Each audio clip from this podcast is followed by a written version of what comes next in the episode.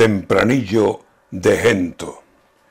Eran nueve, diez y once, pero estaban los primeros en la alineación soñada por el fútbol de aquel tiempo.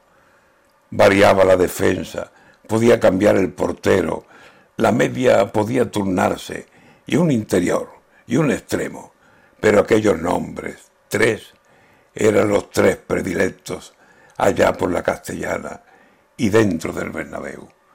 Hoy el césped del Madrid abre en tumba el sentimiento para enterrar al penúltimo de aquel equipo de sueños.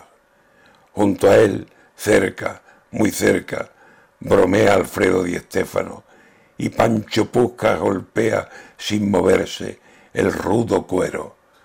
Por la banda como un rayo, galena cántabra, viento, alas en los pies, volando entre la cal y el empeño, se va buscando el destino de golear a San Pedro, que era un corazón muy grande el que tenía Paco Gento.